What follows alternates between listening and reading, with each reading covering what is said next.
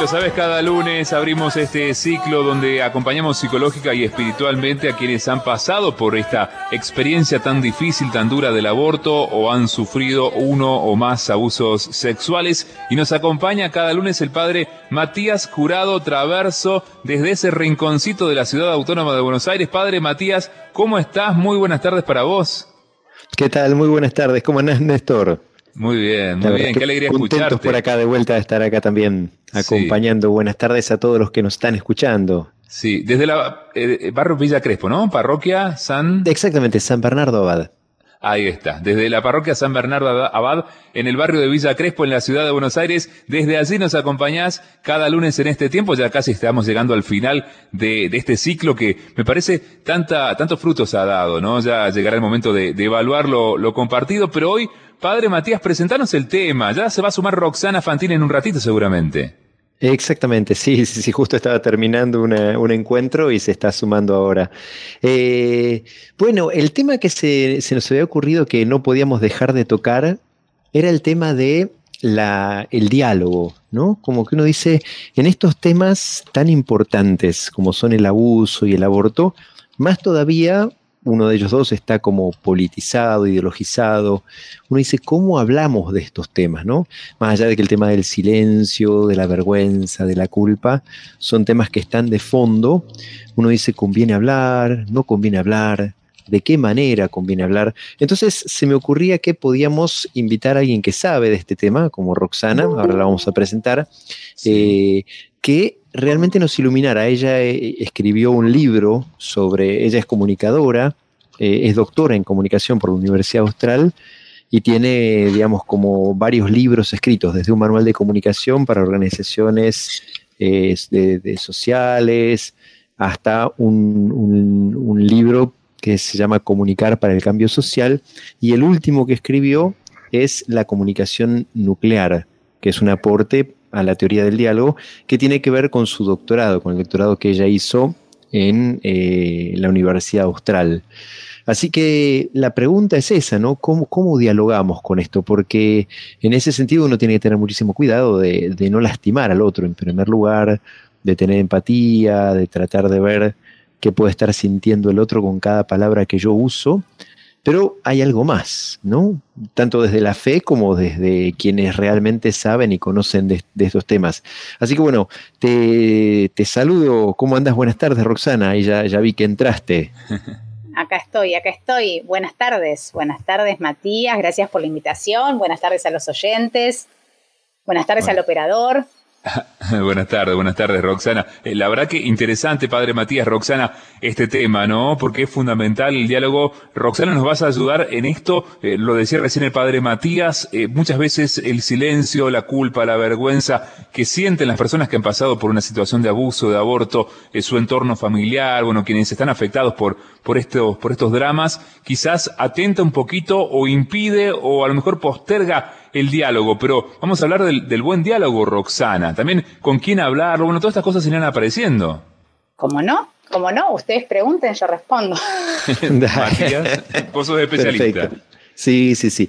Eh, digamos, bueno, más o menos la pregunta iría por este lado, calculando, o sea, uno dice, a ver, la gente que está escuchando el radio muchas veces no está prestando atención todo el tiempo a todo lo que vamos hablando, por ahí algunos sí están como con la oreja un poco más parada. Digamos, tenemos que ir hablando como viene en sencillo, bien en simple. Eh, más allá de, así de estos temas delicados, si querés lo tenemos a estos temas como el aborto, el abuso, como temas de, como un trasfondo, decir, bueno, a ver, podemos tener en cuenta también para esto.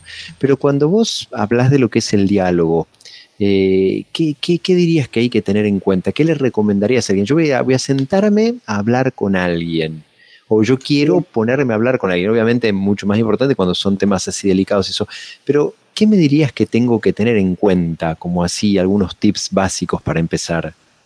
Bueno, lo primero que, se me viene a la mente es que hay que tener en cuenta al alguien que tenemos adelante, porque a veces, eh, a ver, dentro de lo que es diálogo, hay como dos grandes, para mí, eh, dos grandes formas de entenderlo, ¿no? A veces entendemos que el diálogo en cuanto a, nuestra expresión, ¿no? Entonces estamos centrados mucho en, qué decimos, en cómo lo decimos, en qué le voy a decir, eh, cuál es mi objetivo con este diálogo, qué quiero lograr, ¿no? Como la mirada puesta en uno.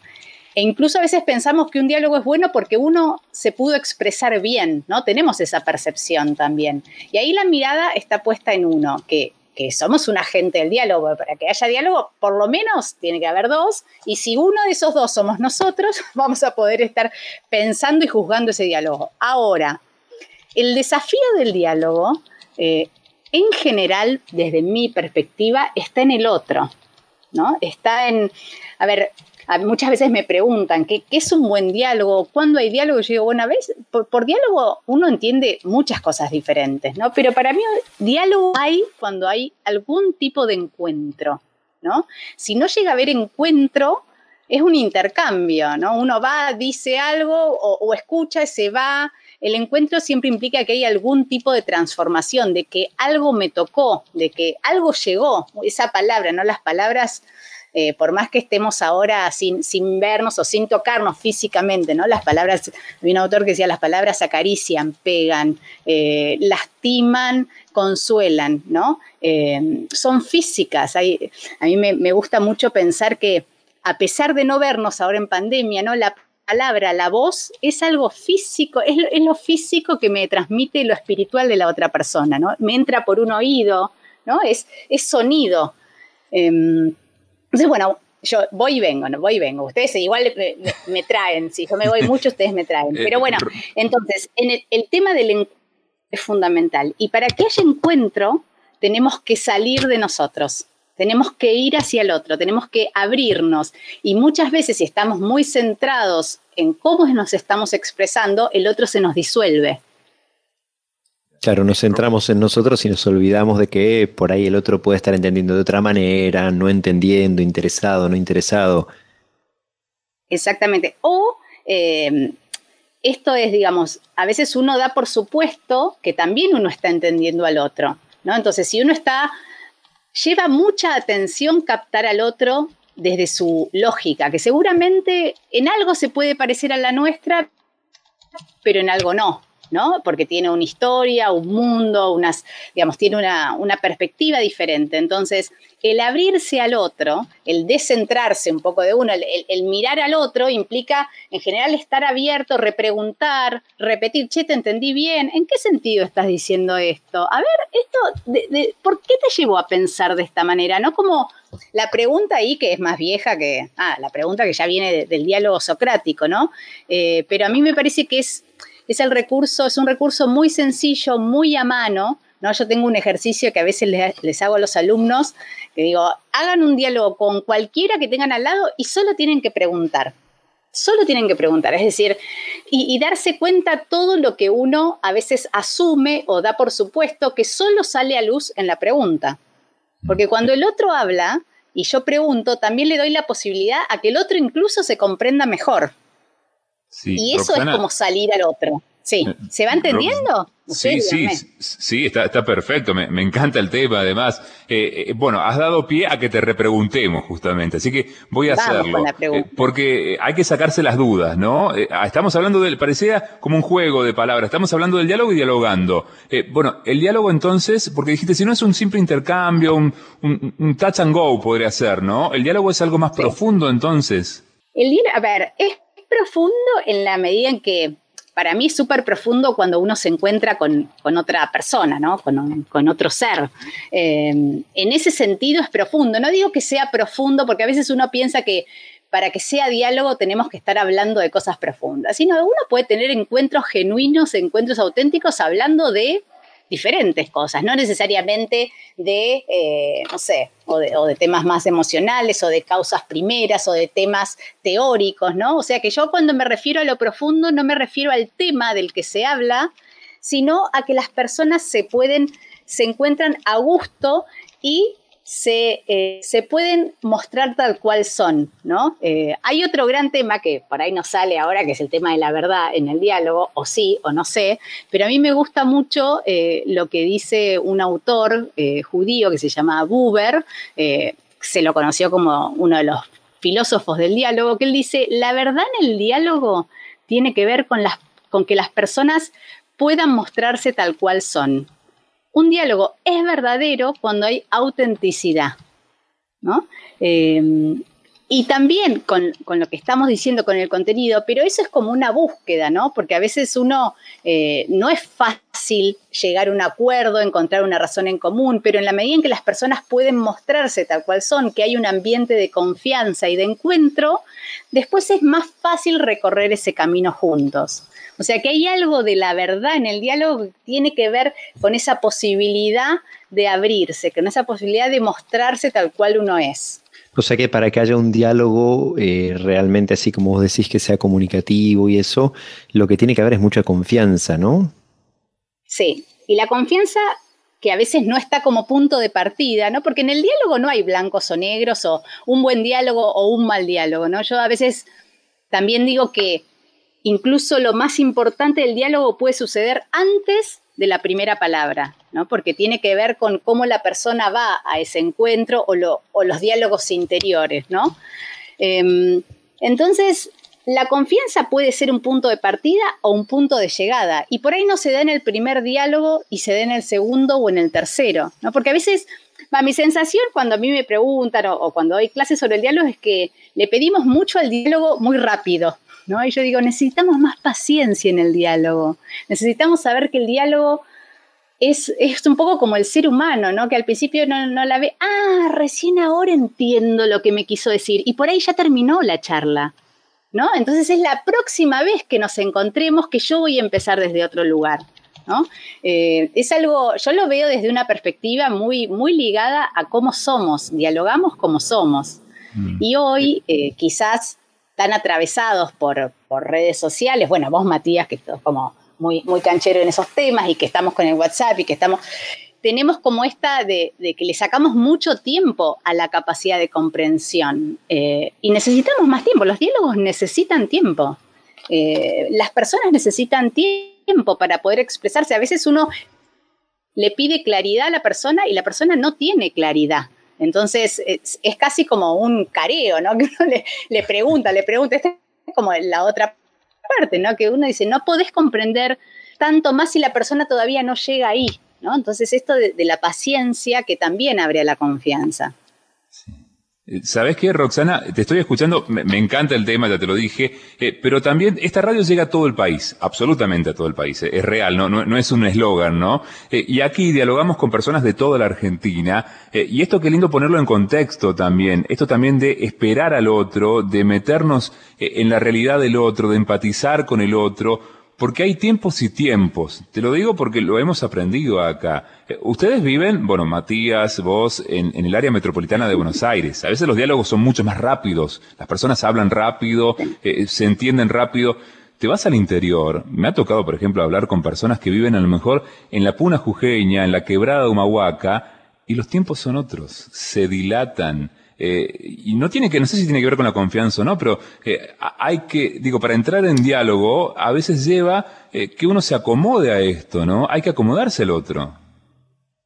Exactamente, y eso puede pasar entre Buenos Aires y La Quiaca, y puede pasar entre un hermano y, un, padre, entre dos amigos, porque no estamos siempre en la misma frecuencia.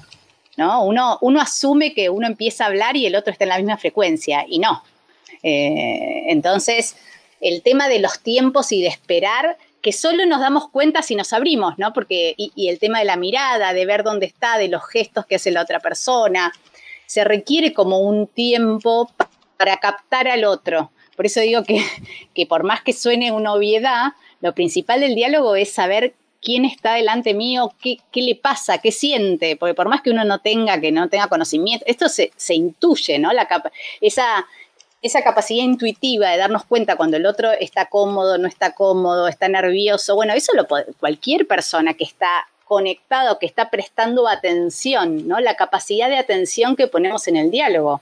Hoy por hoy eh, si, realmente no, no, somos conscientes de eso, estamos como más en Buenos Aires que en otros lados, ¿no? Como esta cultura del multitask, de hacer muchas cosas a la vez.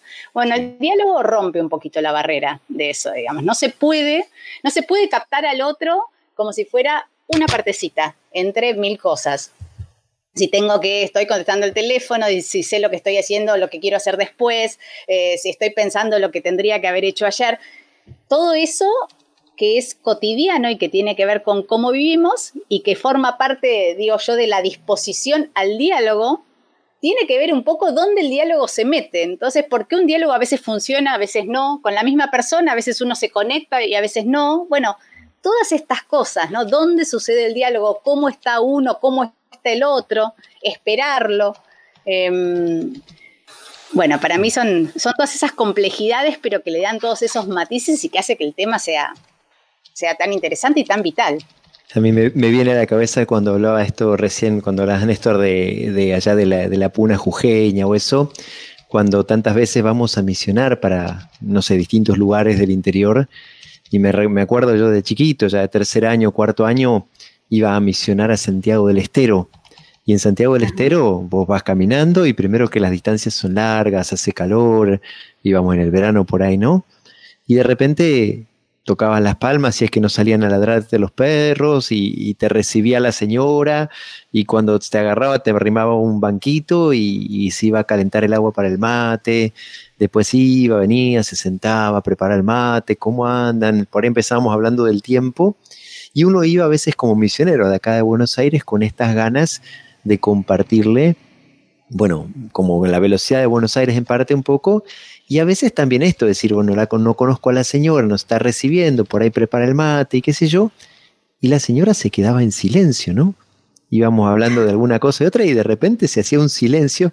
Y yo me acuerdo ya cuando, cuando iba de sacerdote, ya más de grande, que me reía porque veía muy claro como los chicos de colegio a los que acompañaba eh, se ponían incómodos. Y entonces era como que querían sacar cualquier cosa, cualquier pregunta, porque decían, claro, eh, estamos haciendo un papelón, o sea, está todo callado.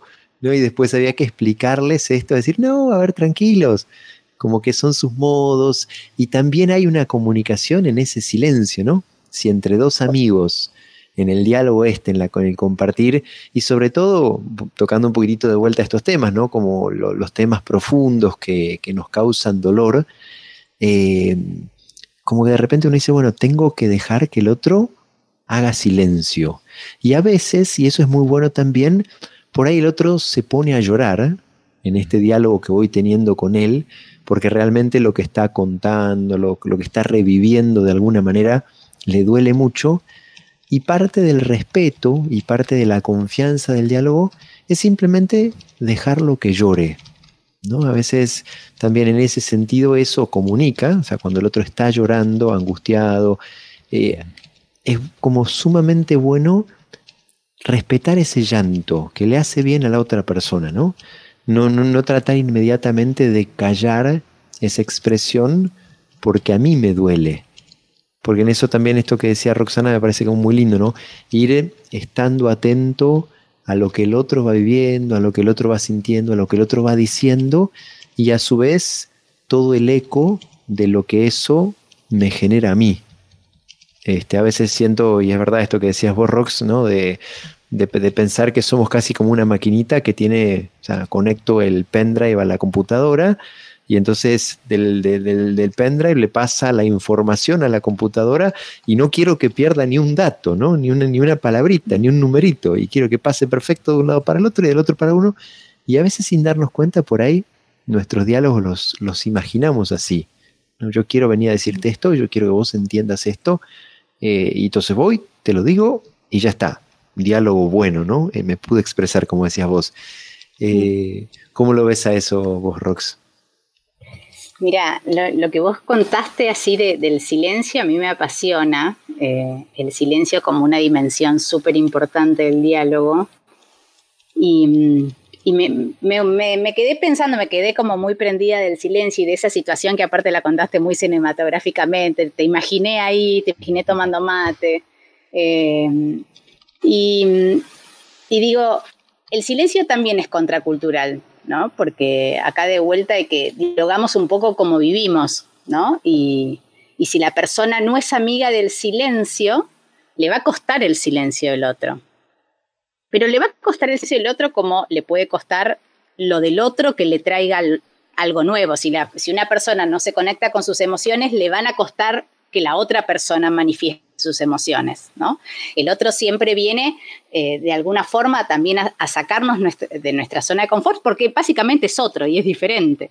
Y esa es la riqueza del diálogo. Pero volviendo al tema del silencio, em, para poder compartir el silencio con otra persona, el silencio vivido y sentido como una invitación que nos hace la persona para entrar en su interioridad, ¿no? Em, porque si no el silencio incomoda, hay, uno dice, ¿por qué a veces me siento, no sé, si uno está en un ascensor eh, y se encuentra con alguien, ahora poco, porque viajamos solo en ascensor, pero si uno está en un ascensor y está hablando con alguien y, es el, silencio incómodo, porque es un silencio superficial. Los silencios donde podemos estar más cómodos, como si te dijera, poniéndole la mano a la otra persona, y, compartiendo el silencio son silencios donde uno necesariamente tiene que entrar un poco en, la interioridad del otro. Son los silencios interiores, ¿no? Porque hay muchos tipos de silencios. Entonces, tomar el silencio de una persona que está en paz y que realmente está quizás o disfrutando o procesando o sintiendo o expresando un llanto, eh, es siempre una invitación a entrar un poquitito en su interioridad. Em, y eso hay que animarse. Por eso digo que si uno intenta enseguida, como vos decís, Mati, decir unas palabras, a veces incluso ante los silencios nos salen chistes, decir un chiste, hacer reír, sacar, es como que estamos de alguna forma y quizás inconscientemente perdiéndonos esa invitación. Porque una vez que uno entra en la interioridad del otro con el silencio, no sabemos qué es lo próximo que va a venir. Porque quizás viene palabra, pero va a venir una palabra de adentro, ¿no? No es cantidad, sino calidad. Y ahí vuelvo a lo que decía Buber. Si, si uno llega a ese encuentro con pocas palabras o en silencio, eso en sí mismo es muy rico en el diálogo, ¿no? Por eso es, es meterse en, esa dimensión ¿no? de lo que sucede entre los dos. Y es animarse, es animarse. Los diálogos de encuentro, los diálogos donde uno sale al otro y nos dan un poquito de miedito, porque así como uno entra en la intimidad del otro, también uno abre su intimidad, eh, su interioridad, y eso no es fácil, no es fácil. Y, si no sucede de las dos tampoco hay encuentro. Si uno se queda, yo tengo como dentro del libro que decía Mati, tengo como esta metáfora, ¿no? Eh, de que si uno se queda en la puerta de uno, en la puerta de su casa, eh, y no abre la puerta, el otro tampoco puede entrar. Entonces son, son diálogos como mucho más reactivos, diálogos mucho más pasajeros, eh, y si en cambio uno abre la puerta, invita a pasar, se muestra cómo está, muestra cómo se siente, es mucho más riesgoso, pero es mucho más rico a nivel humano. Uno sale de esos diálogos, ¿no? Como con el corazón así, henchido. Porque hubo encuentro. Por más que no se hayan dicho cosas, esto no es romántico, ¿eh? Porque no es que todos los diálogos uno sale hablando cosas lindas ni, ni, que no sean dolorosas, pero es rico en sí mismo el encuentro. Sí, eh, Roxana, eh, perdón, Matías. Dale, Néstor, sí, sí. Sí, no, eh, eh, volviendo al tema del silencio, que gracias también, Matías, por, por mencionarlo, porque es parte del diálogo. no sé si la recuerdan, la película La Deuda Interna, década del 80 por allá, hay, hay, un personaje, Veronico, en medio de la, de la puna. uno como telespectador, como, como quien está viendo la película, eh, cuesta meterse porque hay que entender el silencio a veces, ¿no? Hay que meterse en el mundo del silencio, que también es diálogo, eh, es interesante eso. Pero te llevo, Roxana, algo, lo, ubican al doctor Nelson Castro, ¿no? que ha publicado un, libro sobre el Papa, eh, se llama La salud de los papas, y, comentando el diálogo que mantuvo con el Papa Francisco, eh, dejó allí un, ejemplo, bueno, es, como radical, ¿no? Eh, en esto que nos deja el Papa, nuestro querido Papa Francisco. En un momento lo dijo Castro, yo no me psicoanalicé, hablando de su realidad vital, ¿no? Como cualquier ser humano. Yo fui a un psiquiatra, dice, y me dio elementos de terapia. Qué, importante esto, digo, la conciencia que tiene Francisco como papa, como pastor, eh, es una persona que trabaja muy fuerte su, persona, su interioridad, eh, y, desde allí es una persona que, digo, quien está, eh, lo saludable del diálogo, ¿no? Una persona que está centrada en sí mismo, que tiene las cosas ordenadas, puede dialogar mejor con el otro. Claro.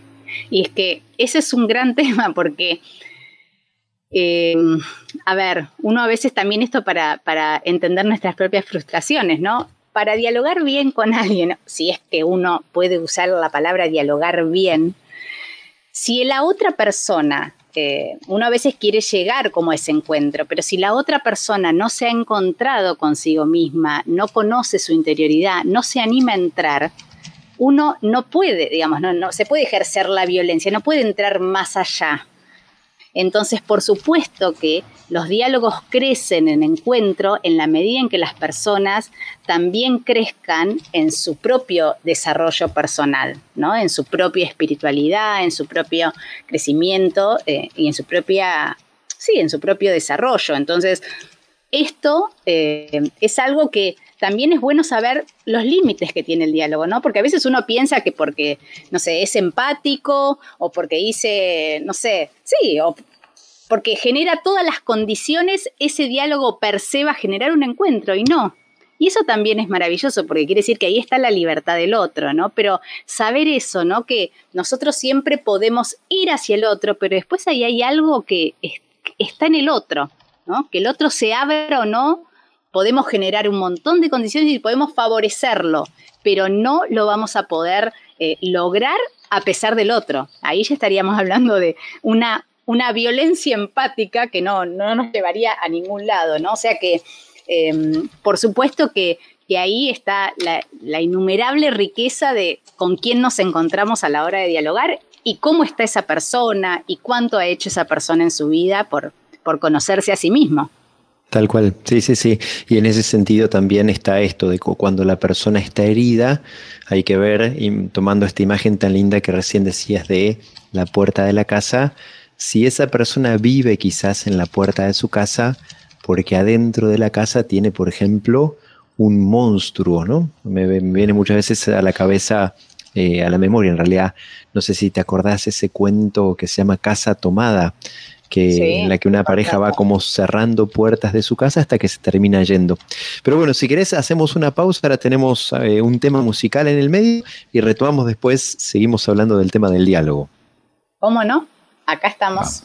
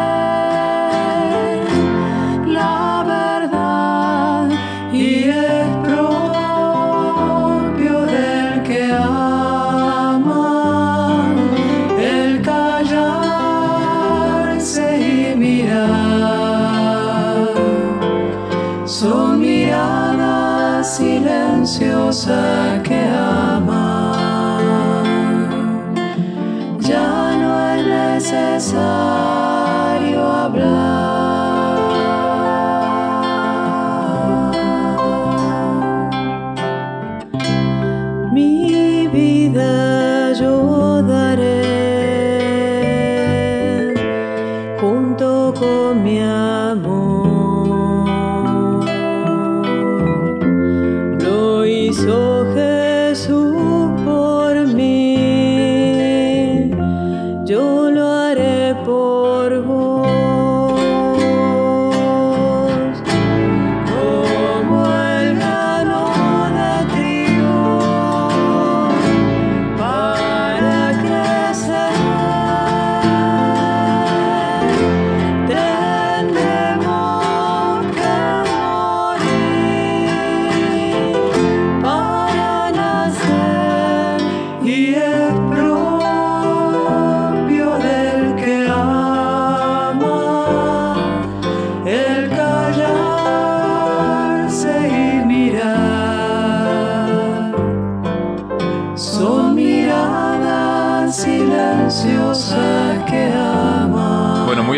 Este tema, ¿no? Nos recuerda justamente la palabra de Dios que nos dice que si el grano de trigo cae en la tierra no muere, ¿no? Quizás eso también en el diálogo sea callar, escuchar al otro. Llega un mensaje por aquí, Marta dice, agradezco este ciclo, gracias Padre Matías, la verdad que eh, me están guiando y, también gracias a todo el equipo. Bueno, recordamos aquí que hay un sitio web que es www.quierosanar.com.ar www.quierosanar.com.ar. Allí hay acompañamiento, tareas de acompañamiento psicológico y espiritual a quienes han pasado por la difícil experiencia del aborto o han sufrido uno o más abusos sexuales. Bueno, padre Matías, estamos dialogando hoy con Roxana. El tema es el diálogo. Exactamente, sí, sí, sí. Eh, por ahí me venía a la cabeza lo difícil que es el diálogo muchas veces frente a la herida. Me acuerdo una vuelta con una, una chica, justo fue a la vuelta de uno de los retiros y así en, veníamos ya con un vínculo muy lindo, ya estaba prácticamente terminando el colegio y un día le digo, che, ¿podemos juntarnos a charlar? Sí, sí, y siempre que nos juntábamos eh, más allá del cariño que había y todo eso, teníamos puntos de vista muy diferentes en, en tema de feminismo, en tema de aborto, en distintos temas. Nos juntábamos, charlábamos y siempre quedábamos amigos y eso era realmente muy lindo. Entonces le digo, che, bueno, juntémonos, pero, pero no, no para pelear, ¿no? Y dice, sí, dale, buenísimo, él estaba terminando quinto año ya. Y entonces en un momento le pregunté, eh, así daba por el diálogo, por, lo que íbamos hablando, le digo, che, si alguien en algún momento te preguntara a vos, viendo el tema del abuso, por ejemplo, que es un tema como muy, muy amplio y abarca distintas dimensiones, y eso le digo, ¿qué, qué respondería si alguien te pregunta si vos sufriste abuso, algún tipo de abuso? Y nos pusimos a charlar y había sufrido abuso, y me acuerdo la imagen de alguna manera que usaba, ¿no? y que uno dice a ver cómo el diálogo realmente a veces puede rescatar un poquitito. Venía de, unos intentos de, suicidio este, de hace poco tiempo atrás que había podido empezar a hablar con, la terapia y todo. Y lo que decía, yo siento de alguna manera que estoy metida en un pozo oscuro eh, del que no puedo salir, pero no solamente de que yo no puedo salir porque no puedo salir, sino que sé que nadie va a venir a rescatarme. Y no solamente sé que nadie va a venir a rescatarme, sino también siento que no merezco que nadie venga a rescatarme. Y entonces, gracias a Dios, había podido empezar a abrir, a, compartir sobre esta herida y unos meses después de haber empezado ese proceso estaba como mucho mejor, ¿no? Pero qué, qué difícil que es en ese sentido y, esto que decía Roxana, ¿no? Eh, para que haya un diálogo hace falta que el otro crea que vale la pena, que el otro de alguna manera esté dispuesto a, entrar a su propia casa, que de alguna manera te pueda dejar, te pueda, no es que te quieras solamente, ¿no? sino que, que te pueda dejar entrar. Y eso después, ahí digamos, como uno lo vive respecto del abuso, respecto del aborto, y va viendo cómo el diálogo hace tanto bien. Pues a veces eh, en el caso del abuso sobre todo, pero el aborto tiene bastante de abuso también, eh, se impone un silencio, un no diálogo. No hables porque no tenés derecho, no hables porque vos te lo buscaste, no hables porque vas a lastimar a tu familia, vas a hacer sufrir a todos, no hables porque... Y realmente el poder hablar, el poder eh, abrir el corazón, sea con una persona, sea en primer lugar con Dios, encontrarse como esto que decía Roxana, como mirada por el otro de una manera linda, sana, buena, eh, permite abrir el corazón. Y eso lo vivimos desde todos los días. Quizás por ahí, no, no, en, no en esta temática, no sé si, si, la tenés muy cercana o no, eh, en, lo, en lo concreto, en tus diálogos cotidianos, Roxana, no creo que por ahí en la facultad te pase tanto que vengan y te cuenten de este tipo de cosas, pero por ahí sí con amigos, con, la familia o eso, ¿cómo, ¿cómo, es toda esta temática que nos contabas al principio, como bajada un poco más a la realidad? ¿Qué, consejos le dirías a alguien que nos está escuchando o, si quieres compartirnos como alguna anécdota o algo de toda esta teoría que, que nos venís compartiendo, como más en lo cotidiano? Bueno, hay algo que en lo cotidiano yo me doy cuenta, por ejemplo, yo siempre pregunto Eh, ¿Qué es lo que en un diálogo te da dolor de panza? ¿Qué, ¿Cuáles son como esas patadas que uno siente que decís que donde se corta, se corta la empatía? ¿Qué es lo que a vos te cuesta sobrellevar? En general, eh, lo que me suelen decir es cuando no me siento eh, escuchada, cuando hablan por mí, cuando aseguran algo que no dije, cuando aseguran algo que no pienso, ¿no? Eh, y esto me vino por, por esto que vos decís, eh, la violencia del no diálogo, ¿no? Como esta, esta necesidad de poder darle sentido. El diálogo es la capacidad de elaboración, ¿no? Cuando nosotros hablamos le estamos dando sentido a algo. Cuando contamos una historia, cuando, cuando revivimos un recuerdo, le estamos dando sentido. Y, y el sentido bueno, acá ya va más como una psicología frankliana, ¿no? Pero es lo que nos, lo que nos lleva en la vida, ¿no? Lo que nos, lo que nos da un norte. Entonces, esto de, de poder sentirse aceptado, ¿no? Aceptado como uno es con lo que uno piensa, creo que es eh, algo que yo veo tanto en la facultad como en mi propia familia. Yo, por ejemplo, tengo, eh, en este momento tengo el gran desafío de tener a dos, yo tengo tres hijos, dos de ellos ya son adolescentes, centrados, el, de 17 ya viene adoleciendo hace bastante. Em, y lo que me doy cuenta es eh, que yo, me, yo que aparte digo, cuando uno hace un doctorado en diálogo es muy difícil en la familia, porque en, en todo momento dice, guau, menos mal que hiciste un doctorado en diálogo, mami, ¿no? Como que, como si a mí no me pasara lo mismo que le pasa a todo el mundo. Y, y sí me pasa, digo, yo me, me, encuentro con esta dificultad de aceptar al otro ya desde la mirada, sin decir palabra, ¿no? Y esto es la riqueza del diálogo, como uno a veces le pone tanto a las palabras que piensa que porque uno dijo algo correcto ya el tono, la mirada, si uno fija la mirada, si uno mira para otro lado, si uno... Hay tantas formas de aceptar o no aceptar al otro, ¿no? Entonces, eh, con mi hijo eh, adolescente me encuentro muchas veces eh, con esta dificultad de aceptarlo en lo que está diciendo, por más que a veces uno dice aceptar no es estar de acuerdo necesariamente con lo que dice, sino aceptar al otro. Ahí hay como una diferencia que que parece teórica, pero en la práctica juega mucho la diferencia, ¿no? Aceptar a la persona y a lo que me está diciendo y darle validez a lo que siente en ese momento y a cómo lo ve, ¿no? Eh, y uno como madre a veces, ¿no? Desde en perspectiva uno dice, bueno, pero si yo acepto es como que estoy de acuerdo y lo que está diciendo me parece una barbaridad, como nos puede pasar en un montón de planos, ¿no? Pero si uno no acepta a la persona en el diálogo, por eso es un trabajo más interior a veces, ¿no? Que esto es lo que yo digo que uno puede hacer antes de dialogar y preguntarse cómo es uno aceptando a las personas que nos dicen cosas con las que no estamos de acuerdo. Y a la persona siempre se la puede aceptar. Y eso no es algo no es algo que hagamos con la mente, ¿no? Eh, eso me parece que es algo que uno hace con el corazón, con el espíritu, de decir, acepto a esta persona como es, y después uno puede estar debatiendo, diciéndole, estoy de acuerdo con esto, no estoy de acuerdo, pero acepto a la persona, la escucho, la respeto, eh, no descalifico su pensamiento, ¿no?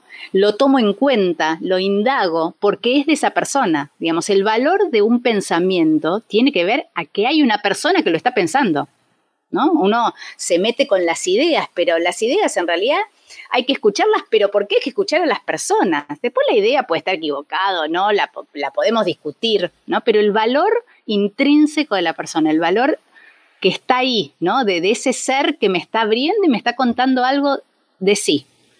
Em, eso es como, en mi experiencia, em, una de las cosas que no dejo de sorprenderme, ¿no? Ya sea en mi familia, con mis amigos, de, que uno, a pesar de que lo sabe, cómo, cómo nos cuesta, cómo nos cuesta aceptar a las personas que piensan diferente, ¿no?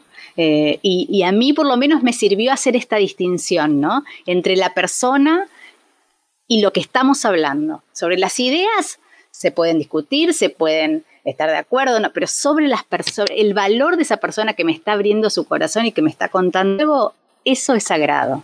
Roxana, bueno, lo que, el ejemplo que pusiste, haber hecho un doctorado en comunicación y, tu realidad familiar debe ser difícil, ¿no? Eh, porque todos anhelamos el diálogo. Pero voy a hacer una especie de juegos de, de palabra.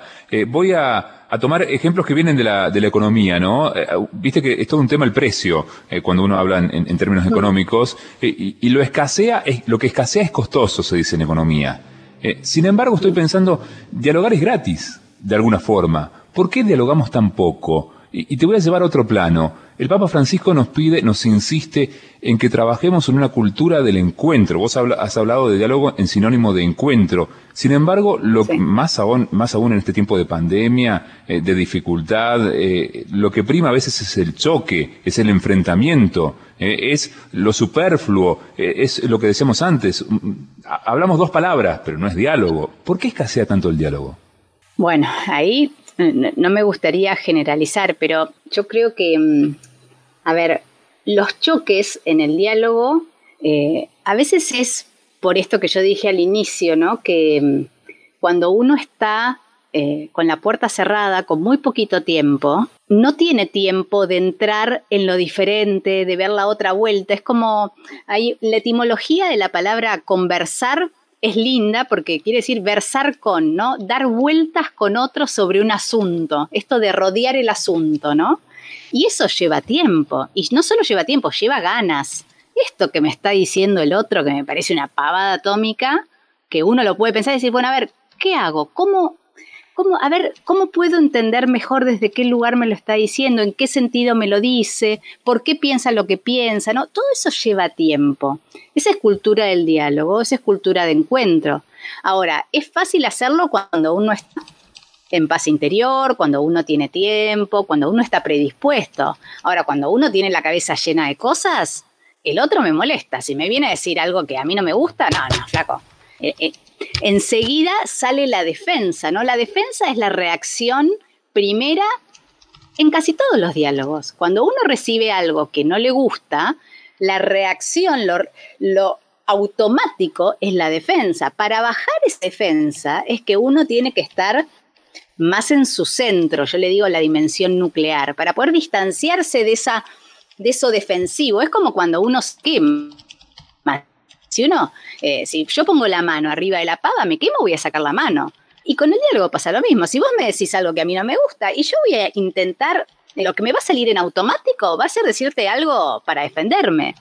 Y eso hay que amigarse con eso, así, digamos, eso no, mm. que nos salga como reacción primera, no está mal. El tema es qué hacemos con eso. Y ahí es donde está el trabajo, donde está lo que disponemos, ¿no? Esto que yo digo, la predisposición, lo que sucede antes del diálogo.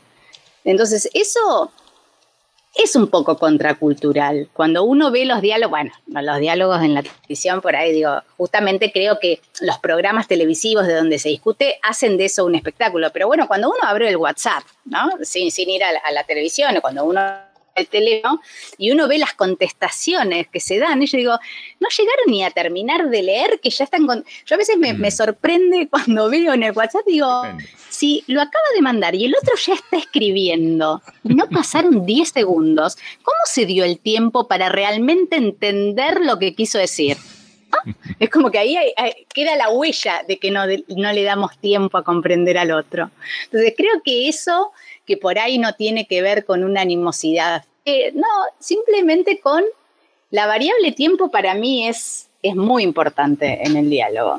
Eh, yo creo que es una de las que, por lo menos hija acá, donde veo mucha falta de tiempo. Bueno, la madre Teresa decía que amar es perder el tiempo. Y a mí, cuando lo leí, me lo porque dije, acá está, acá está, es sentarse, es estar y es, te regalo mi tiempo, te regalo y con mi tiempo me regalo yo, te regalo la atención. Eso no, no abunda hoy, no, no, no, el tiempo es como, el tiempo, desde el tiempo es oro y así estamos. Tal cual, sí, sí, sí. Me venía por ahí a la cabeza esto de que Dios, eh, por un lado, se hizo palabra, ¿no? Esto de que el, Evangelio lo, llama como el verbo, como la palabra. Y qué loco en eso cuántas veces en el modo de dialogar con Él, eh, primero que Él está siempre disponible, sea que uno se acerca a un sagrario y que uno dice en la parroquia, ahí está, ¿no? Está, está, esperando a que alguien se acerque a charlar con Él. Y más allá de ahí, formalmente y corporalmente en la Eucaristía, como que también adentro de nuestro corazón está esperando, ¿no? Y respeta, y espera, y no invade. Y a veces eh, como que se toma su tiempo en responder, ¿no? Como que muy loco, y sin embargo, eh, también como tomando lo que es ese encuentro personal, profundo, lindo, que por ahí puede ser un paso, le digo un te quiero y, ya estamos, eh, y hay un diálogo, aunque sea superficial y por ahí muy, muy profundo en lo emocional, superficial en, lo de afuera, como que el diálogo con Dios eh, es alimento para, nosotros. Eh, y Él justamente en la palabra, en la Biblia, en la Eucaristía como palabra hecha carne, justamente se, se, nos da como alimento. O sea que en esto el diálogo con Dios, el diálogo con el otro, termina siendo como súper super necesario y súper vital en esto como para poder desde lo afectivo, desde lo intelectual, desde lo emocional, desde lo espiritual, poder engendrar vida. Creo que teníamos un mensaje, Néstor, por ahí.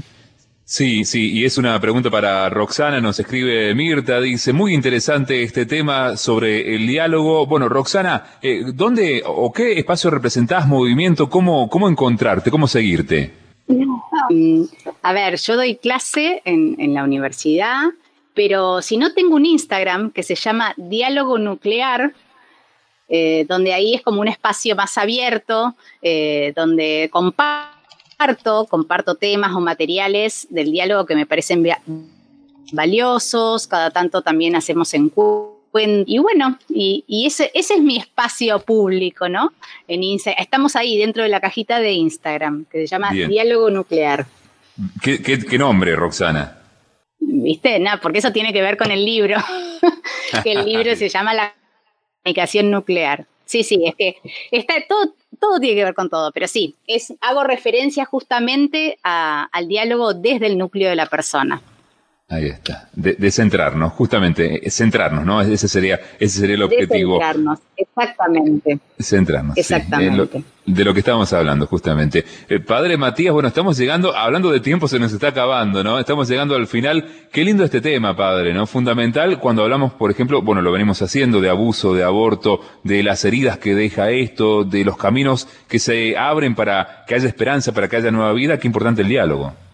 Totalmente, y en ese sentido, y también así cerrando como aquellas personas que quieren abrir su corazón con estas heridas por ahí tan profundas y eso, recordar esto, ¿no? Como tratar de encontrar y, buscar muy cuidadosamente de poder abrir el corazón a aquellos que lo van a recibir desde lo nuclear, desde el centro, ¿no? Como no, sirve casi, te diría, una terapia en la que yo soy un número más para el terapeuta si el terapeuta no pone el corazón, por más que sepa un montón de técnica, no me va a servir. Entonces, como tomarse ese tiempo y el momento o el día que lo quiera abrir o eso, como haber chequeado eso, ¿no? Esta es una persona digna de confianza, que va a respetarme, que no va a querer dejar huella en mi corazón y que va a recibir esto que yo desde lo profundo de mi corazón quiero darle desde lo profundo del corazón de él, de esa persona. Así que ahí tenemos un lindo trabajito, pero como venimos insistiendo siempre, no se guarden estas heridas, por más que se sientan culpables, sucios, que no merecen eh, atención, cuidado, cariño. Anímense a hablar, busquen muy bien con quién, pero anímense a dialogar, diríamos hoy. Ahí está. Sí, www.quierosanar.com.ar es el sitio web donde también podés encontrar ayuda en este sentido. Eh, gracias, Padre Matías. Le agradecemos también, ¿te parece, Padre Matías, a, Roxana Fantín que nos ha acompañado hoy? Muchas gracias a ustedes. Me encantó estar ahí acompañando y, compartiendo lo que uno sabe y, y que estamos todos en el mismo camino del diálogo acá. Como humanidad estamos en este camino desde los inicios. Ah, es así, es así. Gracias, Roxana. Gracias, Padre Matías. Hasta el próximo lunes, Padre. Hasta el próximo entonces, que va a ser el último de este ciclo por ahora. Que tengan muy buena semana. Gracias, gracias. Muchas gracias. Buenas tardes a todos. Muchas gracias. Muchas gracias, Roxana. Muchas gracias a todos. Por supuesto, te invitamos a que sigamos juntos. Nos queda buena parte de la tarde para compartir en Radio María. Quédate hasta aquí, el donde quiero estar. Ya llegan las noticias.